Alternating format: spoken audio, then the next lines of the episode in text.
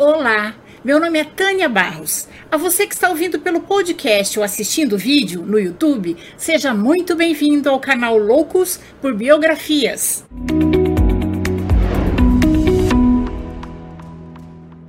E se você é novo por aqui e gosta de biografias, convido você a se inscrever no canal. E se gostar deste vídeo, deixe seu like, seu comentário, porque isso ajuda o canal a crescer. Mas antes, quero deixar o parabéns para todas as mulheres do canal pelo Dia das Mulheres. Eu pretendia fazer a segunda parte de Elza Soares para este dia, mas os últimos acontecimentos mundiais não deixaram. De qualquer forma, convido vocês a conhecerem a playlist das biografias de mulheres que eu fiz no canal. Tenho certeza que vocês vão se inspirar e se emocionar. E agora vamos lá. Senta que lá vem história. Hoje vamos conhecer a biografia de Vladimir Putin, presidente da Rússia há 21 anos. Putin é um advogado baixinho de 1,67m, briguento e antigo agente da KGB. Após a dissolução da KGB, Putin se dedicou à política, primeiro em sua cidade natal, São Petersburgo. Ele foi ganhando a confiança de políticos poderosos como o ex-presidente Boris Yeltsin mas assim que chegou à presidência, descartou seus antigos protetores. Hoje, a Rússia não tem mais nada a ver com o comunismo. É uma das maiores potências capitalistas do mundo. E Putin é um homem extremamente nacionalista e ambicioso. Vladimir Putin é hoje um dos homens mais ricos do mundo. Sua fortuna está estimada em cerca de 46 bilhões de euros. Após Joseph Stalin, Vladimir Putin é o presidente russo que mais tempo está no poder. No dia 24 de fevereiro de 2022, Putin invadiu a Ucrânia. Seu principal objetivo com a guerra é evitar que a Ucrânia faça parte da OTAN, Organização do Tratado do Atlântico Norte. Um grupo criado em 1949, após a Segunda Guerra Mundial, para evitar o avanço da então União Soviética ao Ocidente. Putin não quer que a Ucrânia entre para a OTAN, porque a Ucrânia é a porta de entrada do único mar de águas quentes para o escoamento da produção russa, cujos mares passam boa parte do ano congelados.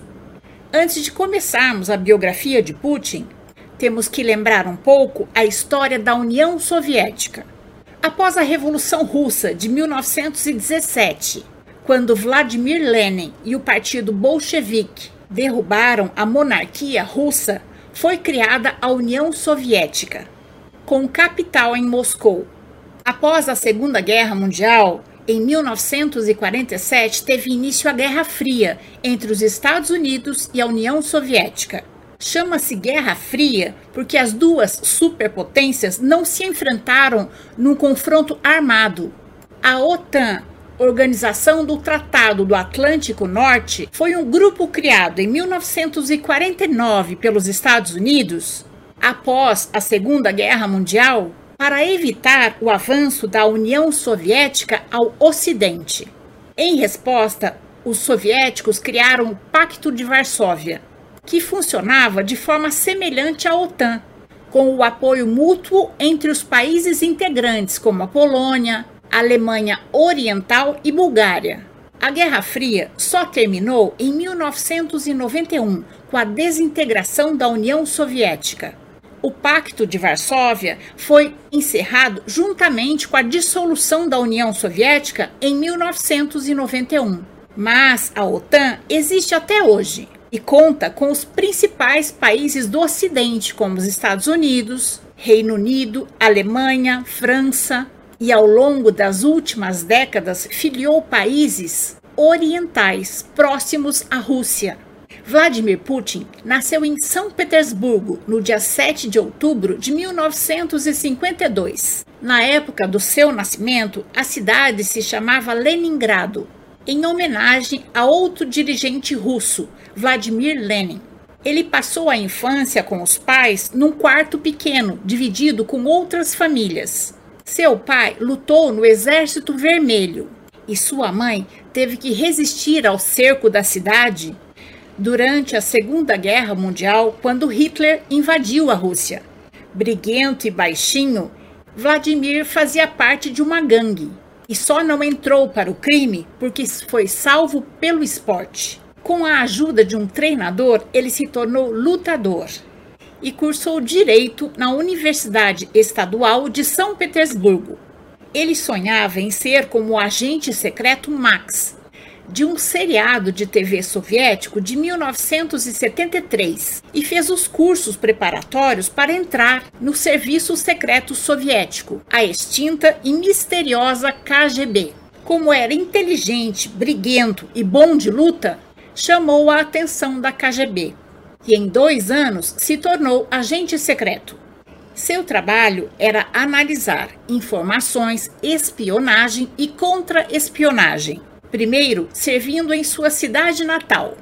Todo bom agente da KGB precisava ser bem casado para não arrumar problemas com as mulheres em suas missões. Quando começou a namorar sua futura mulher, Ludmila, Putin escondeu que era da KGB e antes de pedi-la em casamento, pediu a alguns amigos que a chamassem para sair. Ludmila disse a todos que já tinham um namorado. Só depois desse teste de caráter foi que Putin pediu-a em casamento.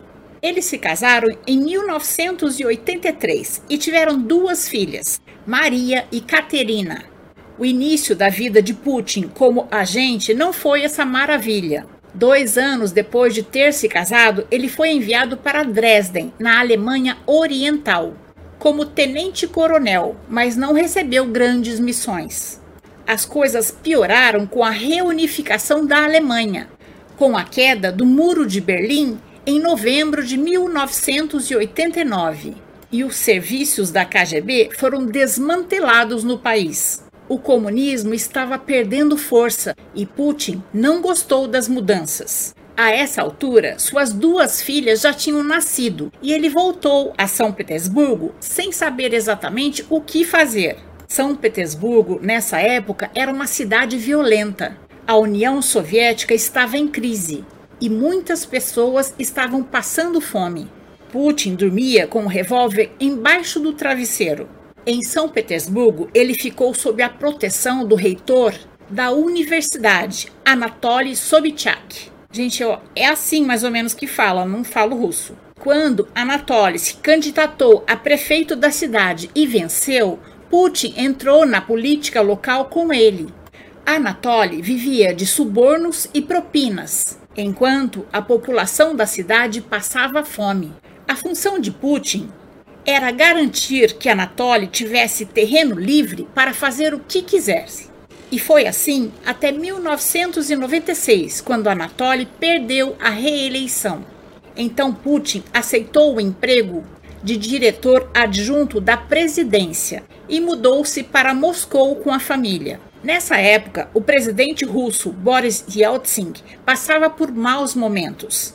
Além da grave crise econômica, Yeltsin estava cada dia mais isolado, devido aos seus problemas de saúde e ao alcoolismo. E estava procurando um candidato para indicar como seu sucessor. Nesse contexto, Putin foi ganhando a confiança do presidente russo. Em pouco mais de um ano, Yeltsin nomeou Putin como diretor do Serviço de Segurança Federal Russo, a população esperava que Putin desse um jeito no crime organizado, na corrupção, no contrabando, mas seus planos eram outros. A grande ameaça de Boris Yeltsin era o procurador-geral Yuris Skuratov, que já tinha começado a investigar as movimentações financeiras do presidente com considerável apoio do parlamento russo. Alguns meses depois, num programa de TV russo que era transmitido em rede nacional, Yuris Skuratov foi acusado de ser o homem que aparecia num vídeo na cama com duas mulheres. Logo depois do escândalo, ele pediu demissão. Putin usou uma tática soviética chamada compromate, a chantagem com dados comprometedores que podem ser reais ou inventados, mas que destroem a reputação da pessoa. Com a ajuda de Putin, Yeltsin venceu a batalha. Com a saída de Yuri Skaratov, as investigações sobre ele pararam. Em gratidão à ajuda determinante de Putin, Boris Yeltsin lhe deu um novo cargo. Em março de 1999, Putin foi promovido a primeiro-ministro. É importante esclarecer que na Rússia é o premier, o primeiro-ministro, que assume a presidência em caso de impossibilidade do chefe do executivo. Com a saúde piorando, Boris Yeltsin começou a fazer uma campanha para que Vladimir Putin fosse seu sucessor como presidente da Rússia. Mas, para o povo russo, Putin era um mero desconhecido. E como faltava apenas um ano e meio para as eleições, foram feitas pesquisas nas ruas para saber qual era o tipo de presidente que as pessoas desejavam que sucedesse Boris Yeltsin. Em primeiro lugar, apareceu o perfil de Max, o implacável agente secreto daquele seriado de TV famoso. Ponto para Putin, já que Max era o seu ídolo. Mas agora ele precisava que o povo russo o conhecesse e o aprovasse. Era meia-noite quando uma explosão destruiu um prédio em Moscou. 94 pessoas morreram e centenas ficaram feridas. Apenas quatro dias depois, outra explosão e mais um prédio veio abaixo.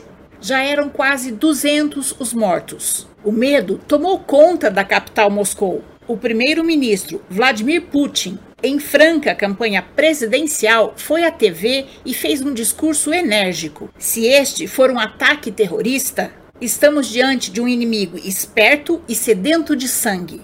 Muitos já tentaram intimidar a Rússia, só que até hoje ninguém conseguiu. As autoridades atribuíram os atentados a terroristas chechenos. E apesar de não existir nenhuma prova concreta, grande parte do povo russo acreditou.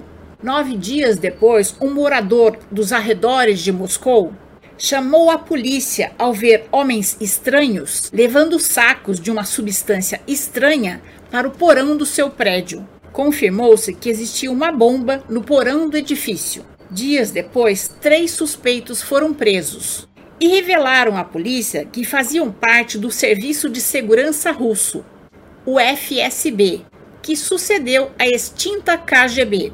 Os suspeitos foram soltos e o incidente classificado pelo governo como treinamento para avaliar a vigilância da FSB. Duas semanas depois, a Rússia invadiu a Chechênia e teve início uma guerra. Putin se mostrou um grande defensor da Rússia e conquistou o carinho do povo. No dia 26 de março do ano 2000, dia das eleições para presidente na Rússia, o presidente Boris Yeltsin acompanhava de sua casa, rodeado da família e de seus assessores, quando o nome de Vladimir Putin foi anunciado como novo presidente russo. Yeltsin que até então quase tinha levado Putin pela mão ao poder, todo feliz tentou ligar para ele para parabenizá-lo, mas Putin não o atendeu.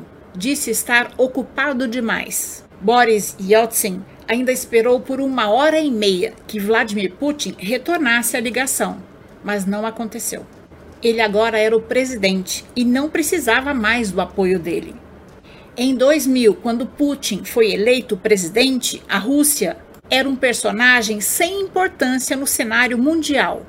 Para recuperar o prestígio da Rússia, Putin precisava encontrar meios para voltar a pressionar o Ocidente. As chaves para isso eram as reservas de petróleo e gás natural, presentes em grande quantidade no solo russo. Afinal, 30% do gás consumido na Europa vem da Rússia. Assim, uma das suas primeiras medidas foi estatizar as petroleiras que haviam sido privatizadas durante a década de 90 e aumentar o preço do barril de petróleo. Ele usou o lucro obtido para multiplicar por cinco os gastos militares e devolveu o prestígio das Forças Armadas da Rússia. Uma jornalista certa vez interpelou Putin na rua por que o senhor é tão rígido com a senhora Putin em público? É esse que o senhor pensa que deve ser o papel de uma mulher? Ela o pegou de surpresa com essa pergunta e Putin, sem saber o que responder, disse: Esse é o nosso jeito. Além do mais, quem foi eleito presidente fui eu, não ela. A resposta não caiu muito bem, mas os marqueteiros de Putin agiram rápido e fizeram uma campanha projetando a imagem de Putin como um esportista, caçador, beijando crianças, um homem simples do povo. Suas fotos sem camisa, caçando e praticando esportes deram a volta ao mundo. Por isso, Putin é alvo de constantes brincadeiras e memes na internet que satirizam seu modo de vida. Outro que costumava agir assim era Benito Mussolini, para quem viu a biografia aqui no canal. Putin se declarava um ortodoxo católico devoto e se aproximou dos líderes da Igreja Ortodoxa Russa a fim de garantir o apoio dos eleitores mais conservadores. Quatro meses depois de Putin assumir a presidência, um submarino com 118 marinheiros russos naufragou no Oceano Ártico. Putin só interrompeu suas férias no balneário de Sodi dez dias depois do desastre e recusou a ajuda de países como a Grã-Bretanha e a Noruega. A população ficou revoltada, mas ele contemporizou dizendo que não retornou logo porque não sabia que a situação era tão grave e, de qualquer forma, ninguém conseguiria salvar a tripulação, nem os russos, nem os estrangeiros. A emissora de TV Canal 1 fez críticas pesadas à atitude de Putin. O dono da emissora era o bilionário Boris Terzovsky, que até então era aliado de Putin. Depois das críticas, no mesmo mês, Putin estatizou o Canal 1 e o bilionário perdeu sua fortuna. Terezovsky foi o primeiro de uma lista de bilionários atacados por Putin. A mensagem era clara: não basta ter muito dinheiro se não estiver do meu lado. Na crise da Chechênia, Putin também fez demonstrações de força. Líderes dessa região da Rússia exigiam independência para implantar uma república islâmica. O exército russo foi acusado de atirar em civis, de estupros, de tortura, além de desaparecimentos e execuções sumárias. Ana Politkovskaya era uma crítica feroz do governo Putin. Suas reportagens denunciavam os abusos, e isso alimentava a pressão do Ocidente contra Putin. No dia 7 de outubro, no aniversário de Putin, Ana Politkovskaya foi assassinada no elevador do prédio onde morava.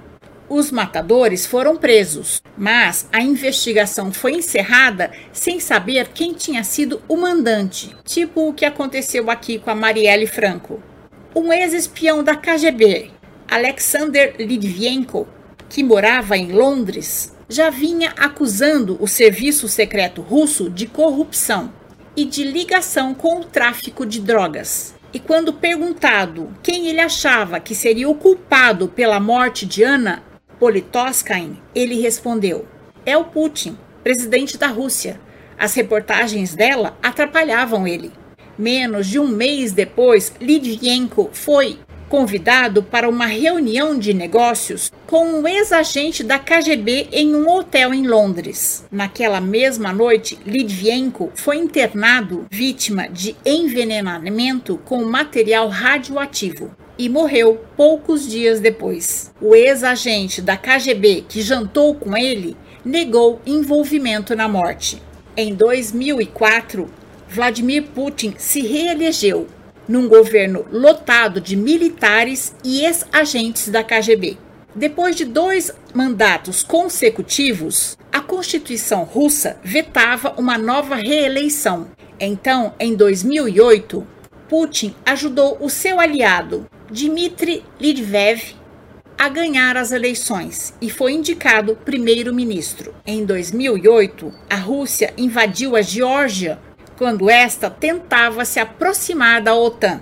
Na segunda metade dos anos 90, a OTAN cresceu e projetou-se em relação à Europa Central e depois projetou-se também nas ex-repúblicas soviéticas, como os países bálticos, a Lituânia, a Letônia, a Estônia e depois em relação à Romênia.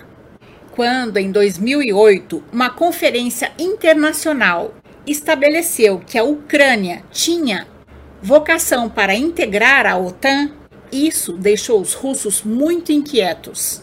A Ucrânia é o ator central da estratégia russa, porque ela é o maior território em continente europeu depois da Rússia e também em matéria de riquezas minerais. Além de, como eu disse anteriormente, ser a porta de entrada para o único mar com água quente para o comércio de mercadorias russas. A guerra na Síria foi deflagrada em 2011, quando um grupo de cidadãos se indignou com as denúncias de corrupções reveladas pelo Wikileaks. A guerra afetou em cheio a população civil, estimada em cerca de quase 24 milhões de pessoas, quando começou uma série de protestos contra o governo do presidente Bashar al-Assad. E dez anos depois, a guerra ainda não terminou. Putin entrou na guerra da Síria ao lado do presidente sírio Bashar al-Assad, numa posição contrária aos Estados Unidos. A ajuda incluía bombardeios aéreos, navios de guerra e tropas que lutaram ao lado do exército sírio contra os rebeldes e membros de grupos extremistas. Nós acompanhamos durante esses 10 anos a população da Síria deixando o país. Para demonstrar seu poderio ao mundo, a Rússia utilizou do seu poder de veto na ONU do ano 2000, quando Putin foi eleito, até 2016, em 12 proposições. A ambição de Putin não cabia no cargo de primeiro-ministro e ele começou a tramar para voltar ao poder. O então presidente russo Dmitry Lyervitev fez um pronunciamento convidando o Congresso para apoiar o nome para presidente da Rússia de Vladimir Putin novamente. Mas a imagem de Putin entrando e saindo da presidência na hora que bem entendia não agradava boa parte da população. A reeleição de Putin em 2012 aconteceu sob tensão e suspeitas de fraude. Em 2013, após 30 anos de casado, Putin e Ludmila se divorciaram. Nesse mesmo ano, Putin declarou que a Rússia não iria seguir o exemplo de países europeus e legalizar o casamento gay. Ainda em 2013, outro russo que tinha buscado asilo político em Londres, o ex-bilionário Boris Berezovsky, dono do Canal 1 que fez críticas duras a Putin e foi estatizado, foi achado morto em casa. O laudo do legista não descartou a hipótese de um assassinato, mas a investigação policial encerrou o caso como um suicídio. Putin passava como um trator em cima de quem tentasse detê-lo, mas faltava conquistar a admiração do Ocidente. Para isso, nada melhor que os Jogos de Inverno de 2014. Putin pretendia impressionar o resto do mundo não mais com seus superpoderes de petróleo, gás natural, armas nucleares, mas mostrando que a Rússia era capaz de fazer uma imensa festa de esporte e cultura. Tinha tudo para dar certo, mas dois meses antes do início dos Jogos, os ucranianos começaram a protestar, acusando a Rússia de influências no país e corrupção porque a Ucrânia estava tentando se aproximar da União Europeia. Ao invés de um palco de recordes olímpicos e superação, a Rússia mostrava ser alvo de revolta do país vizinho. Não era o que Putin tinha planejado. Então, a Rússia invadiu a Ucrânia, com o objetivo de anexar a Crimeia à Rússia a Crimeia é uma península do Mar Negro que já havia pertencido à Rússia, mas estava em mãos ucranianas desde 1954. A Crimeia é rica em gás natural. Em Moscou, protestos contra Putin lotavam as ruas. Os russos marchavam com a bandeira da Ucrânia. O líder da oposição, Boris Yeltsin, tomou a frente de duas manifestações gigantescas pela paz.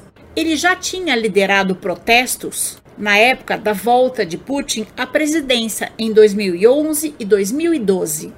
Menos de seis meses após os protestos, Yetsov foi assassinado em uma ponte a 200 metros do Kremlin, sede do governo russo e uma das áreas mais policiadas da Rússia. Nesse momento, muitos temiam que houvesse um confronto armado entre a Europa e a Rússia, mas a questão foi contornada graças à intervenção da chanceler alemã Angela Merkel. Essa mulher eu admiro, ainda vou fazer uma biografia sobre ela. Essa primeira incursão militar russa contra a Ucrânia lhe valeu sanções econômicas e políticas internacionais. E a Rússia foi expulsa do G7. O G7 é um grupo de países que se dizem democráticos e são os mais ricos e os mais influentes do mundo. De acordo com o FMI, Fundo Monetário Internacional, os países membros do G7 representam mais de 64% da riqueza líquida global fazem parte do G7 a Alemanha, Canadá, Estados Unidos, França, Itália, Japão e Reino Unido. Não dá para negar que Putin se tornou uma peça-chave para o crescimento da Rússia nas últimas décadas. A Rússia recuperou o protagonismo geopolítico que tinha na época da extinta União Soviética por outro lado, o desrespeito que Putin tem pelos direitos civis de qualquer país são críticas constantes. Em 2018, ele concorreu novamente à eleição presidencial e foi reeleito com 76% dos votos. Em 2020, uma mudança na Constituição russa permite que Vladimir Putin possa ir se reelegendo até 2036. A OTAN estava negociando a entrada da Ucrânia ao grupo. Em dezembro do ano passado, o presidente russo Vladimir Putin já ameaçava um confronto caso essas conversas não parassem. O problema, na visão de Putin, é a expansão que a OTAN estava tendo no Oriente e a entrada da Ucrânia para um bloco abertamente hostil à Rússia. Diante dessa aproximação, como temos visto nos noticiários, o clima começou a esquentar no final do ano passado, quando a Rússia e os Estados Unidos começaram a mobilizar tropas para regiões de fronteiras da Ucrânia e países do Oriente. Putin ameaçou apoiar os movimentos separatistas em cidades em fronteira com a Rússia e ele reconheceu a independência das regiões Lugansk e Donetsk, onde a maioria dos cidadãos é de etnia russa. Isso elevou a tensão do embate. Logo depois disso, o presidente dos Estados Unidos, Joe Biden, fez um pronunciamento dizendo que acreditava que a Rússia atacaria a Ucrânia a qualquer momento. Putin negou, mas as previsões de Biden se confirmaram. Na noite de 24 de fevereiro de 2022, a Rússia bombardeou diversas regiões ucranianas, incluindo a capital Kiev. Em agosto do ano passado, 2021, as reservas internacionais da Rússia atingiram um recorde histórico, 600 bilhões de euros, de acordo com o Banco Central Russo. Ou seja, Putin já estava se preparando para esse embate há anos e tem reservas para se segurar por muito tempo. No momento em que eu gravo esse vídeo, a guerra entre a Rússia e a Ucrânia ainda está em curso, infelizmente. E não temos noção de como isso vai acabar. E essa é a nossa biografia de hoje. Se você gostou, deixe seu joinha, Faça seu comentário, compartilhe esse conhecimento com seus amigos e conheça as outras biografias do canal. E se puder, apoie o canal no Catarse. Esse apoio é muito importante para que eu possa continuar com o canal, trazendo sempre novidades para vocês. Por isso, eu quero muito agradecer aos meus fiéis apoiadores no Catarse. Muito obrigada, pessoal. Encontro vocês na próxima biografia. Até mais!